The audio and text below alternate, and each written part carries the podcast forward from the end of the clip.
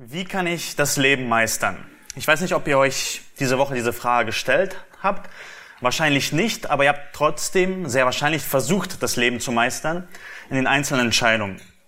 Ich meine, ihr wart vielleicht auf der Arbeit und ihr seid gerade an einer Aufgabe und eine E-Mail kommt rein, mach bitte das und das und das ist sehr wichtig und du fragst dich, welche Aufgabe soll ich jetzt zuerst machen? Die, die jetzt ich schon angefangen habe und die auch sehr wichtig ist oder wo der Chef mich gerade gefragt hat, das zu machen oder man fragt sich, wie ich auf eine E-Mail vom Kunden antworten soll. Man fragt sich, wie man das Leben meistern soll, wenn das Kind äh, diese Woche mal wieder ungehorsam war und fragt sich, wie reagiere ich denn da richtig? Man will das Leben meistern, wenn der Partner mal wieder niedergeschlagen war diese Woche und man fragt sich, wie tröste ich ihn richtig? Wie kann ich ihm wirklich dieses Leben meistern? Oder du warst in Streit verwickelt und du fragst dich, wie kann ich nächstes Mal sowas verhindern? Und es sind so viele Entscheidungen, die uns jeden Tag auf uns zukommen, wo wir uns fragen, wie können wir das Leben meistern? Aber selten stellen wir uns die Frage, wie geht das? Also wir versuchen, wir haben diesen ständigen Kampf, versuchen irgendwie das Leben zu meistern und wir stellen uns selten die Frage, wie ist es möglich? Was sagt Gott dazu, wie wir das Leben meistern können? Und ähm, in der Bibel gibt es ein Wort dafür, ähm, was wir ich jetzt mit Leben meistern umschrieben haben. Das Wort ist Weisheit. Wir denken heute heutzutage in Theorie und Praxis. Also Theorie ist, man weiß etwas, Praxis ist das, was man tut. Aber was in der Bibel als Weisheit dargestellt wird, ist so ein Mittelding dazwischen. Beim Leben meistern geht es darum, dass man wiss, weiß, wie das Leben funktioniert, aber nicht nur es weiß, sondern es tatsächlich umsetzt. Das ist, worum wir heute uns ein paar Gedanken machen wollen. Und das ist das Leben zu meistern. Also praktisch Erziehung zu meistern, die Arbeit zu meistern, die Ehe zu meistern, die Freundschaft zu meistern, den Dienst in der Gemeinde zu meistern, allgemein das Leben zu meistern. Und die Frage ist, habt ihr diese Woche Weisheit gebraucht, das Leben zu meistern? Also ich habe es viel gebraucht. Und stellt ist, wo finden wir diese Weisheit? Und in Hiob, Hiob 28, gibt es ein Gedicht über die Weisheit. Ein wunderschönes, langes Gedicht. Ich will einfach nur ein paar Verse daraus zitieren. Und wenn wir das Gedicht hören, müssen wir uns bewusst sein, das Gedicht ist schon dreieinhalbtausend Jahre alt. Das ist einer der ersten Schriftstücke in der Bibel, die wir haben. Das älteste, wahrscheinlich Buch der Bibel. Und es ist ein Gedicht über die Weisheit und wo wir die Weisheit finden. Und ich möchte es euch einfach vorlesen. Das Silber hat einen Fundort. Das Gold eine Stätte, wo man es wäscht. Eisen holt man aus der Erde. Kupfer schmilzt man aus Gestein. Oben auf der Erde wächst das Getreide und unten wird sie wie vom Feuer zerwühlt. Ihre Steine bergen den Saphir, auch Goldstaub findet man dort. Aber die Weisheit, wo findet man sie? Wo ist der Ort des Verstandes? Die Tiefe sagt, sie ist nicht hier und das Meer auch nicht bei mir. Sie wird mit keinem Geld gekauft und auch nicht mit Silber aufgewogen. Die Weisheit. Wo kommt sie nur her? Wo ist der Ort des Verstandes? Der Abgrund und der Tod sprechen. Wir haben mit unseren Ohren ein Gerücht von ihr gehört. Doch Gott kennt den Weg zu ihr hin. Er weiß, wo sie zu finden ist. Denn er blickt bis zu den Enden der Erde, sieht alles auf der ganzen Welt. Als er dem Wind sein Gewicht gab und die Wasser abwog mit einem Maß, als er dem Regen sein Gesetz bestimmte und dem donnernden Unwetter sein Weg, da hat er sie gesehen und verkündigt, sie bestätigt und ergründet. Und er sprach zu Menschen, siehe, die Furcht des Herrn, das ist Weisheit. Und vom Bösen weichen, das ist Einsicht. Und das ist der erste Punkt, und ich will hier kurz stehen bleiben bei diesem letzten Vers. Das ist eine Sache, die wir uns tatsächlich vor Augen führen müssen. Weisheit findet man auf der Welt nicht. Oder wie Jakobus gesagt, man findet nur irdene Weis äh, äh, menschliche Weisheit, die voll von Dämonen, dämonischer Weisheit ist. Aber die Weisheit, die wirkliche Weisheit von Gott, die finden wir auf der Erde nicht. Es gibt ein einziges, einen einzigen Ort, wo wir sie finden, und das ist in den Worten von Gott. Gott muss zu Menschen sprechen. Das ist, wo wir Weisheit finden können. Es gibt keinen anderen Ort, wo wir suchen können. Wir können sie nicht in Philosophie suchen. Wir können sie nicht in ähm, Ratgebern der Menschen suchen. Wir können sie nicht ähm, darin suchen, was wir bisher erlebt haben, in unseren Erfahrungen. Wir können die Weisheit nicht in unseren Gefühlen suchen. Es gibt einen einzigen Ort, wo wir die Weisheit finden können. Silber und Gold, Schätze, die finden wir auf der Welt. Wir können tief genug graben, weit genug suchen, die finden wir sie. Aber Weisheit werden wir hier nicht finden. Es gibt einen einzigen, der die kennt. Und das Gedicht hat, als er die Erde gemacht hat, als er alles seinen Weg bestimmt hat, da hat er sie ergründet. Er hat verstanden, wie das Leben funktioniert, wie es vorangehen soll. Und er sagt uns, was die Weisheit ist. Und zwei Sachen werden auf die wieder zurückkommen. Nennt er als Weisheit. Es ist die Furcht des Herrn und vom Bösen weichen. Er nennt diese beiden Aspekte Weisheit. Und wir werden uns gleich danach am Ende nochmal anschauen, was es genauso bedeutet. Weisheit kommt allein von Gott und wir sind auf ihn angewiesen. Und ähm, wenn wir verstanden haben, dass die Weisheit von Gott kommt, müssen wir uns jetzt tatsächlich die Frage stellen, wie sieht das? Weisheit kommt von Gott, aber wo finden wir sie bei Gott? Und der zweite Punkt ist, und lasst uns ähm, zusammen Sprüche 2 aufschlagen, wo es so schön beschrieben wird, dass die Weisheit allein in Gottes Wort zu finden ist. Ich will mit zusammen mit uns lesen Sprüche 2, die ersten vier Verse. Sprüche 2.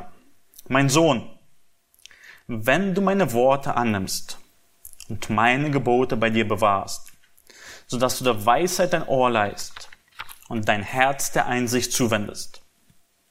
Wenn du um Verständnis betest und um Einsicht flehst, wenn du sie suchst wie Silber und nach ihr forscht wie nach Schätzen, dann wirst du die Furcht des Herrn verstehen und die Erkenntnis Gottes erlangen. Also Sprüche 2, wir sind mittendrin schon äh, im Buch der Sprüche und Sprüche 1 bis 9 sind ganz viele Reden. Reden vom Vater zum Sohn, wo er ihn aufzeigt, du, du brauchst Weisheit. Und die Kapitel 10 bis 30 und 31 ist der Abschluss, sind ganz viele Sprüche. Ihr kennt die bestimmt, also ein Spruch nach dem anderen.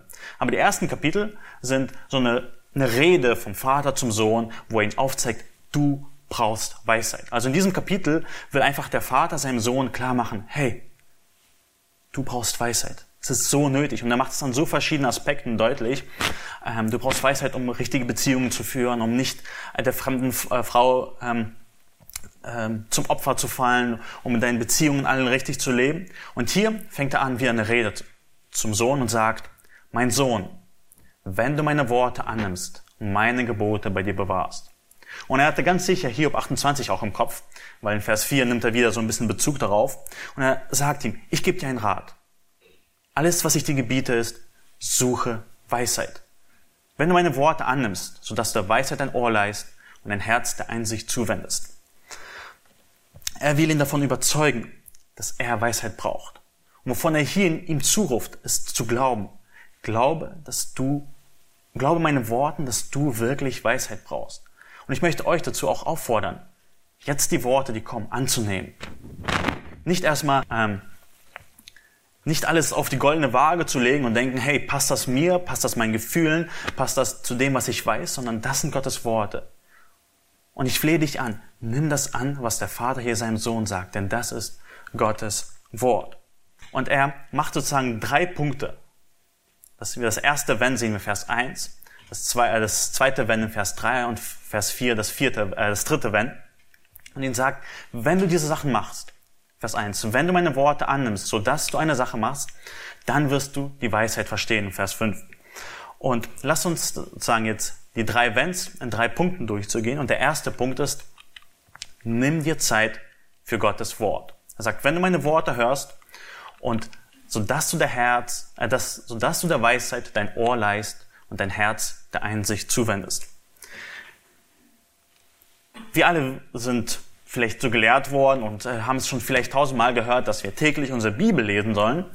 Und woran es oft versagt ist, dass wir nicht die Zeit dafür haben. Alle anderen Dinge sind wichtiger, wir haben viel zu tun und ich kenne das aus meinem Leben. Ich meine, es ist nicht einfach, der Weisheit ein Ohr zu leihen und zu sagen, hey, Gott, ich will dir zuhören.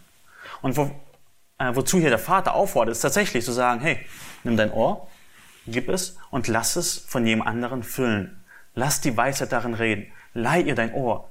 Gib ihr dein Ohr für eine Zeit lang, dass sie es füllen kann und wende dein Herz der Einsicht zu. Das ist keine leichte Entscheidung. Diese Entscheidung musst du jeden Tag treffen, zu sagen, ich will auf Weisheit hören. Ich will der Weisheit mein Ohr zuleihen. Und wie es praktisch im Alltag aussieht, ist, wir müssen diese Entscheidung treffen. Ja, ich habe diese und diese Aufgaben, aber ich will der Weisheit mein Ohr zuleihen, mein Ohr leihen, weil ich das nötig habe.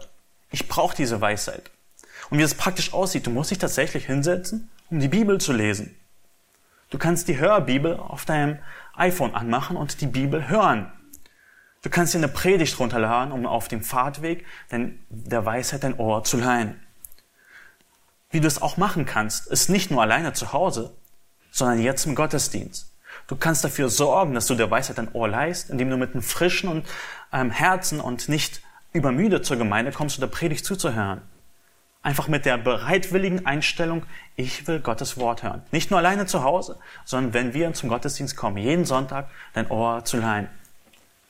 Du kannst der Weisheit dein Ohr leihen, indem du zu den Hauskreisen gehst. Hauskreise sind nicht dafür da, nur dass wir eine schöne Gemeinschaft haben und ein bisschen, äh, das sind für die, die mehr wissen wollen von der Bibel, sondern es geht darum, dass wir, jeder von einzelnen von euch, Gott sein Ohr, Gott gibt und sagt, bitte fülle es. Ich will auf dich hören. Ich will verstehen, wie ich das Leben meistern soll. Du kannst das in den Gesprächen mit, unter deinen Geschwistern, in den Gesprächen hier im Gottesdienst, dein Ohr der, Weis, äh, dein Ohr der Weisheit leihen, indem du Fragen stellst, indem du anfängst, über Gottes Wort zu reden. Wie oft reden wir so über so viele Sachen im Leben, über das Wetter und über die Autos und über das und alles, aber wollen nicht über Gottes Wort reden, um unser Ohr der Weisheit zuzuwenden. Also der erste Schritt ist, dass wir uns tatsächlich die Zeit nehmen, bewusst. Das ist eine tägliche Entscheidung, dass wir auf Gottes Wort hören. Das ist der erste Schritt zur Weisheit. Wenn du das tust, sodass du dein Ohr der Weisheit leist. Und der zweite Schritt ist, bete, dass du Gottes Wort verstehst. Weil wenn wir so sagen, wir müssen Gottes Wort hören, dass viele uns mit beschäftigen, können wir auf der anderen Seite von Pferd fallen. Und zwar dass wir gerne die Bibel lesen, dass wir gerne Gottes Wort hören, dass wir gerne die Ursprachen studieren, dass wir die Kommentare durch, von hinten bis vorne durchlesen. Aber wir merken dann, dass wir die Weisheit nicht bei Gott suchen, sondern bei uns selbst, ist, wenn wir nicht beten. Und ich muss das bei mir feststellen. Manchmal ist man so gerne, die Bibel zu lesen, das ist spannend, aber man vergisst von Gott zu beten, erbeten, dass er uns Weisheit gibt. Und der zweite Schritt sehen wir in Vers 3, gibt er wieder eine Bedingung, wenn wenn du um Verständnis betest und um Einsicht flehst. Um Gottes Wort, also aus Gottes Wort die Weisheit zu verstehen, musst du beten. Weil Gott gibt gerne und er will zeigen, dass die Weisheit bei ihm ist. Nicht, dass du so fähig bist und so schlau bist, dass du die Bibel liest und verstehst und es richtig anwendest. Darum geht's nicht. Das ist der falsche Weg zur Weisheit. Das führt oftmals zu Streit und äh, Streitigkeiten über theologische ähm, Sachen und man will einfach sich selber beweisen, dass man mehr von der Bibel weiß. Richtiges Suchen nach Weisheit sieht aus, dass man demütig vor Gott kommt und sagt, Herr, ich brauche dein Verständnis. Ich habe es nicht. Bitte, gib es mir. Da steht, wenn du um Einsicht flehst. Es ist wie man kommt und sagt, Herr, ich kann nicht, ich verstehe dein Wort nicht. Bitte gib mir Verständnis. Ich weiß nicht, wie ich das Leben richtig leben soll. Bitte gib mir Einsicht. Das ist die Einstellung, mit der wir zu Gottes Wort und zur Weisheit kommen sollen. Als eine bettelarme Einstellung. Wir haben nichts und wir brauchen alles von Gott. Ja, seine Weisheit ist in Gottes Wort. Wir müssen uns der Ohr zuleihen, aber wir müssen genauso auf Gottes Wirken harren, dass er durch seinen Heiligen Geist uns äh, die Ohren öffnet, dass er uns von der Sünde überführt und zeigt, was richtig ist. Und im Jakobusbrief haben wir einen ähnlichen Vers und er greift wieder dieses Thema auf und äh, sagt, wenn aber jemand unter euch an Weisheit mangelt, so bitte er sie von Gott, der allen gerne und ohne Vorwurf gibt, so wird sie ihm gegeben werden. Wenn jemand unter euch an Weisheit mangelt, das ist fast eine rhetorische Frage, jedem von uns mangelt an Weisheit, so müssen wir sie von Gott erbitten. Er ist es, der uns weise machen kann zur Rettung. Er ist es, der uns weise machen kann, um praktischen Leben das Leben zu meistern. Und ich finde das so genial, wie das da steht, der einen gern und ohne Vorwurf gibt. Ähm, mir kommt so ein bisschen äh, wenn ich so an dieses Wort, an ohne Vorwurf äh, höre. Ähm, als ich noch ein bisschen jünger war und äh, versucht habe, so ein bisschen Hand, handwerklichen äh, in der Gemeinde und an Baustellen zu helfen und dort und das zu machen. Äh, und ich hatte da vorher nur so immer wieder ein bisschen was zu Hause gemacht und da kommt es tatsächlich dazu, dass man Fragen stellen soll, die ein bisschen doof klingen. Zum Beispiel, in welche Richtung drehe ich den Schraubenzieher? Das war ein bisschen Anfang. Oder wie erkenne ich, ob es ein Steinbohrer oder ein Metallbohrer ist? Und man stellt manchmal doofe Fragen. Und das Schlimme daran ist, manchmal muss man sie ein zweites Mal stellen, weil man sich nicht gemerkt hat. Wie sieht ein Metallbohrer aus und wie sieht ein Steinbohrer aus? Und nicht selten kommt die Antwort mit ein bisschen Vorwurf. Paul, du hättest schon längst wissen müssen, das ist ein Metallbohrer, das ist ein Steinbohrer. Aber bei Gott ist es nicht so. Wir brauchen jeden Tag Weisheit. Und er hat es uns schon tausendmal gesagt. Und wir dürfen aber doch zu ihm gerne kommen und er wird sie ohne Vorwurf zu geben. Er wird nicht sagen, hey Paul, ich habe es dir doch schon tausendmal gesagt, du sollst nicht lügen. Wieso verstehst du es nicht? Nein, das, tut er nicht. Er gibt gerne Weisheit, wenn wir um bitten.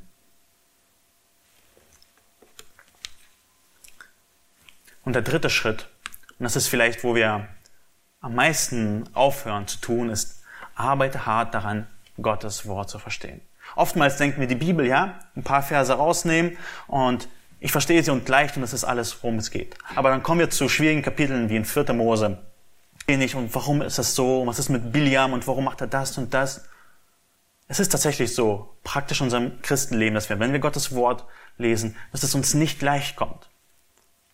Aber schaut mal, was der Vater seinem Sohn äh, sagt. Wenn du sie suchst wie Silber und nach ihr forscht wie nach Schätzen. Wer von euch ist spazieren gegangen und über einen Schatz gestolpert und hat ihn gefunden. Schätze finden ist nicht leicht. Silber aus der Erde rauszuholen ist nicht leicht. Und hier spielt er wieder auf das Gedicht von Hiob äh, an, dass wir finden Silber, wir können danach streben und suchen. Aber Gottes Wort müssen wir genauso wie Silber suchen, und zwar in seinem Wort.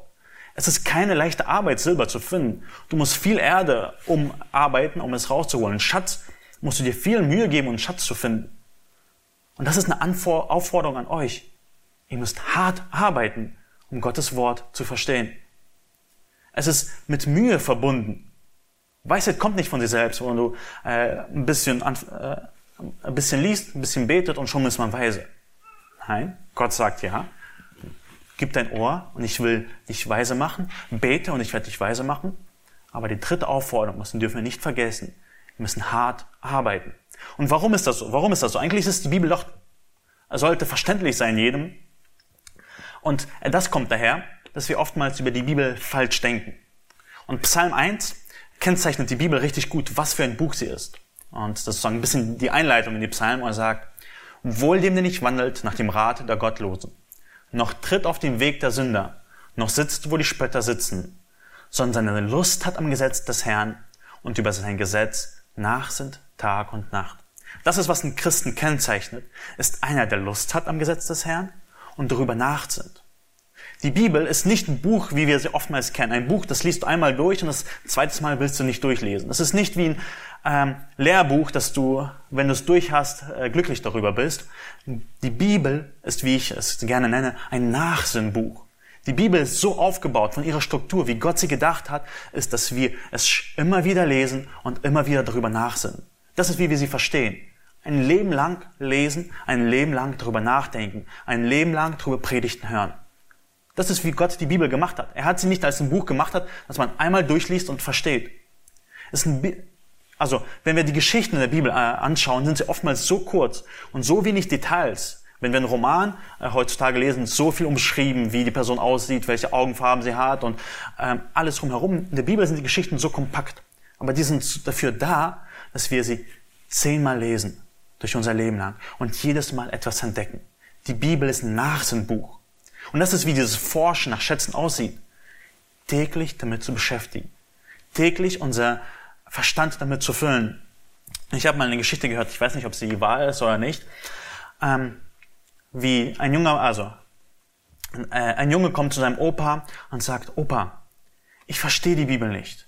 Ich lese sie aber es bleibt nichts davon hängen. Was ich, also was ich heute gelesen habe, habe ich morgen schon wieder vergessen. Wie soll ich denn die Bibel lesen? Der Opa sagt, Sohn, geh mal runter hier, da, äh, lauf mal runter zum Bach und nimm diesen Krug, äh, Korb mit, Krug, und hol mir, äh, mach ihn voll und hol mir ihn voll mit Wasser. Der Sohn nimmt den Krug, rennt runter zum Bach, äh, macht ihn voll und läuft hoch äh, wieder zu seinem Opa. Und bis er oben angekommen ist, ist der Krug wieder leer, weil der hat unten so ein Holz, äh, ja, Krug, ähm, und er hat ein paar Risse und es, er hat es nicht geschafft, dass das Wasser drinnen geblieben ist. Und Opa sagt, ja gut, dann lauf nochmal. Er läuft wieder runter, macht ihn voll mit Wasser und läuft wieder ein bisschen schneller hoch, damit er es schafft. Aber bis er oben angekommen ist, ist er wieder leer. Opa sagt, okay, komm, noch ein drittes Mal, du schaffst das, ihn voll zu kriegen.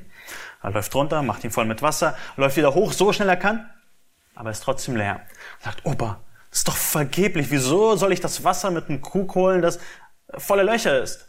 Er sagt so, aber schau mal in den Krug. Vorher war er schmutzig, jetzt ist er sauber. Und genauso ist es mit Gottes Wort. Manchmal bleibt nicht viel hängen. Aber Gottes Wort ist so gedacht, dass wir es ständig, wir uns füllen mit Gottes Wort und das ist, was uns verändert. Also das Beispiel hinkt in, dem, äh, in der Sache, dass nichts hängen bleibt. Ich hoffe, bei uns hängt bleibt äh, wenigstens etwas hängen. Ähm, aber das ist, wie Gottes Wort gedacht ist, dass wir danach suchen, dass wir uns ständig jeden Tag die Mühe machen. Auch am Sonntag uns die Mühe machen, der Predigt zuzuhören. Und das ist der dritte Schritt. Dass wir nach ihm suchen und danach hart arbeiten. Und wenn wir jetzt so ein bisschen überlegen, ja, wir sollen Gottes Wort, äh, wir sollen Weisheit in Gottes Wort suchen, so geht er noch äh, weiter, ähm, Salomo, und bringt einen Aspekt hervor, den wir oft vergessen. Und zwar, also Vers 4 haben wir ja schon gelesen, wenn du sie suchst wie Silber und nach ihr forscht wie Schätzen, dann wirst du die Furcht des Herrn äh, verstehen und die Erkenntnis Gottes erlangen. Denn der Herr gibt Weisheit aus seinem Mund kommt Erkenntnis und Einsicht. Wenn wir Gottes Wort erforschen, danach suchen, darum beten, dann werden wir verstehen, was die ganzen Lebensregeln sind, wie man handeln soll. Steht das da? Nein. Dann sagt er, dann wirst du die Furcht des Herrn verstehen und die Erkenntnis Gottes erlangen. Also die beiden Sachen, Furcht des Herrn und Erkenntnis Gottes, sind parallel. Das sind eine, eine und dieselbe Sache. Und sagt, dann wirst du diese Sache verstehen. Warum ist diese Sache so wichtig? Warum ist die Furcht des Herrn das Resultat auf der Suche nach Weisheit? Wie hängen die beiden Sachen zusammen? Weisheit und die Furcht des Herrn. Und ein Beispiel, das mir sehr geholfen hat und vielleicht, ich weiß nicht, ups, ja, ich denke, es ist ein gutes Beispiel. Und zwar stellt euch vor, durch die Tür kommt gleich ein Braunbär herein. Also ein Braunbär kann, also die mittleren sind 300 Kilo schwer, aber so ein richtig schöner Grizzly kann bis zu 780 Kilo schwer werden. Seine Krallen sind 8 Zentimeter lang. Er kann dich mit einem Bissen oder mit einem Schlag erschlagen. Das sind richtig kräftige, mächtige Tiere. Was wäre eure Reaktion? Also Laufen ist nicht so eine gute Idee bei Braunbären, ähm, aber du würdest auf jede einzelne Sache achten. Wenn du eine WhatsApp-Nachricht bekommen würdest, das wäre dir ziemlich egal wie du, wie deine Haare geradeaus gestylt sind oder nicht gestylt ist, wäre dir ziemlich egal. Alles, was du machst, dreht sich jetzt um den Braunbär. Wird er mich fressen oder wird er mich nicht fressen? Welchen Schritt mache ich? Was mache ich? Und so ähnlich ist es mit der Furcht des Herrn.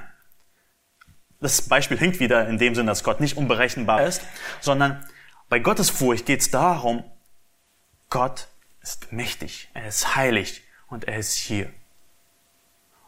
Und das soll jeden einzelnen deiner Gedanken und Taten beeinflussen.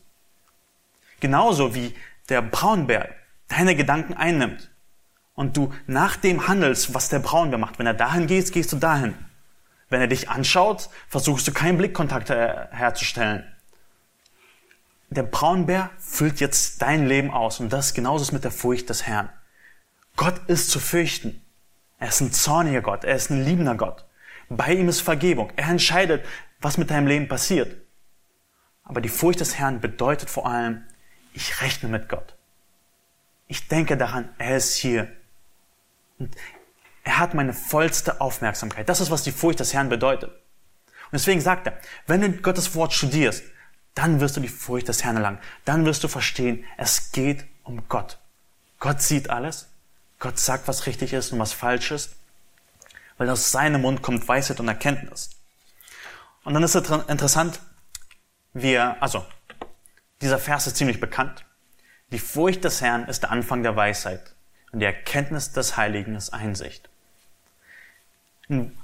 Das Leben zu meistern beginnt damit, dass wir Gott anfangen zu fürchten, mit ihm anfangen zu rechnen, verstehen, er hat das Universum geschaffen. Er ist der Schöpfer, er ist der Schöpfer von allem und er ist der Herrscher über alles, was wir hier sehen. Und damit beginnt ein gottesfürchtiges Leben. Damit beginnt ein weises Leben, das vernünftig ist, das ähm, nicht sinnlos ist. Und zu wissen, dass Gott der Herrscher ist, dass Gott über alles steht und dass bei ihm Vergebung ist. Und dann, ähm, ups, ähm, dann fährt er weiter fort. Der Vater spricht zu seinem Sohn, Gott, er hält für die Aufrichtigen Gelingen bereit und bestimmt die in Lauterkeit wandeln. Er bewahrt die Pfade des Rechts und behütet den Weg seiner Getreuen. Dann wirst du Gerechtigkeit und Recht verstehen, Aufrichtigkeit und jeden guten Weg. Ein weises Leben sieht nicht so aus, dass wir jetzt auf einmal schlau sind äh, und wissen, wo wir unser Geld investieren, äh, die besten Regeln für die Kindererziehung oder wie kann ich am besten mit meinen Kollegen äh, umgehen. Das ist nicht in erster Linie, was Weisheit ist. Weil schaut, wie er den Menschen kennzeichnet, der weise ist. Er ist ein Aufrichtiger, einer, der in Lauterkeit wandelt. Er geht auf den Faden des Rechts und er ist getreu. Also der Mensch wird beschrieben als ein Gott treuer. Und dann wirst du Gerechtigkeit und Recht, Aufrichtigkeit und jeden guten Weg verstehen. Das ist, was Weisheit ist. Weisheit ist nicht zu wissen, was, wie ich am besten mein Geld anlege, sondern zu wissen, was gut und was böse ist. Und danach zu handeln. Das ist, worin äh, Weisheit besteht. Und was die Folge davon ist, er schenkt Gelingen. Vers 7. Er beschirmt dich. Er bewahrt deine Pfade. Er behütet deinen Weg. Gott ist derjenige, der dich selbst bewahrt. Weil oftmals sind wir in der Versuchung, sagen wir mal, zu lügen. Weil es uns in dieser Situation gerade echt unpassend wäre, wenn der äh, Gegenüber so schlecht über mich denken würde. Aber Weisheit ist es nicht zu lügen, auch wenn man dadurch versucht, dem Schlimmeren aus dem Weg zu gehen. Weil Gott wird dich beschirmen, er wird dich bewahren. Weisheit ist es, auf Gott zu vertrauen und sagen, nein, ich werde nicht lügen. Weisheit ist es, nicht zu betrügen, auch wenn man das Geld gerade dringend nötig hat. Weisheit ist es, nicht zornig zu sein, auch wenn es der Gegenüber verdient. Weisheit ist es, Gott zu vertrauen und sagen, ja, ich will das Böse hassen. Das ist, was Weisheit ist, Gott zu fürchten und das Böse zu meiden. Und dann wird dir Gott Gelingen schenken. Bei der Arbeit, in der Schule, in den Beziehungen, in der Ehe, in den Freundschaften, im Dienst in der Gemeinde. Darum geht es beim Leben zu meistern, Gott zu fürchten und das Böse zu hassen. Deswegen müssen wir die, Gott, äh, die Weisheit in der Gottesfurcht suchen, nicht einfach in Regeln, die unser Leben bestimmen. Und die Frage an dich, willst du das Leben meistern? Dann suche Weisheit bei Gott. Er ist der Einzige, der Weisheit hat, wie wir im ersten Punkt gesehen haben. Suche die Weisheit in seinem Wort. Das ist, was dich verändern kann. Das ist, was dich zur Gottesfurcht bringen kann. Und suche nach Weisheit, nicht in Regeln, sondern Tatsache, dass Gott zu fürchten ist und indem du das Böse meidest. Und ich möchte äh, nochmal zum dem Vers aus Hiob zurückkommen, wo er sagt, und Gott sprach zum Menschen, siehe, die Furcht des Herrn, das ist Weisheit, und vom Bösen weichen, das ist Einsicht. Das Leben zu meistern, das ist Weisheit. Weisheit finden wir bei Gott. Was praktisch bedeutet, in seinem Wort finden wir Weisheit. Und die Folge der Weisheit ist, oder der Anfang der Weisheit, Gott fürchten und vom Bösen zu weichen. Oder anders formuliert, vom Bösen wegrennen. Und deswegen ist meine Aufforderung an dich als Schluss, suche Jesus. Jesus ist Gott. Jesus ist Gottes Wort und er ist, wie Paulus sagt, denn in ihm seid ihr in Christus Jesus, der uns von Gott gemacht worden ist, zur Weisheit, zur Gerechtigkeit, zur Heiligung, zur Erlösung, damit das geschehe, wie geschrieben steht, wer sich rühmen will, der rühme sich des Herrn. Gott, Jesus Christus, ist die Weisheit, die wir suchen sollen. Er ist es, der unser Ratgeber ist. Er ist es, dessen Worte wir hören und aufnehmen sollen. Und er ist es, den wir fürchten sollen. Und lass uns noch aufstehen und ich will zusammen beten.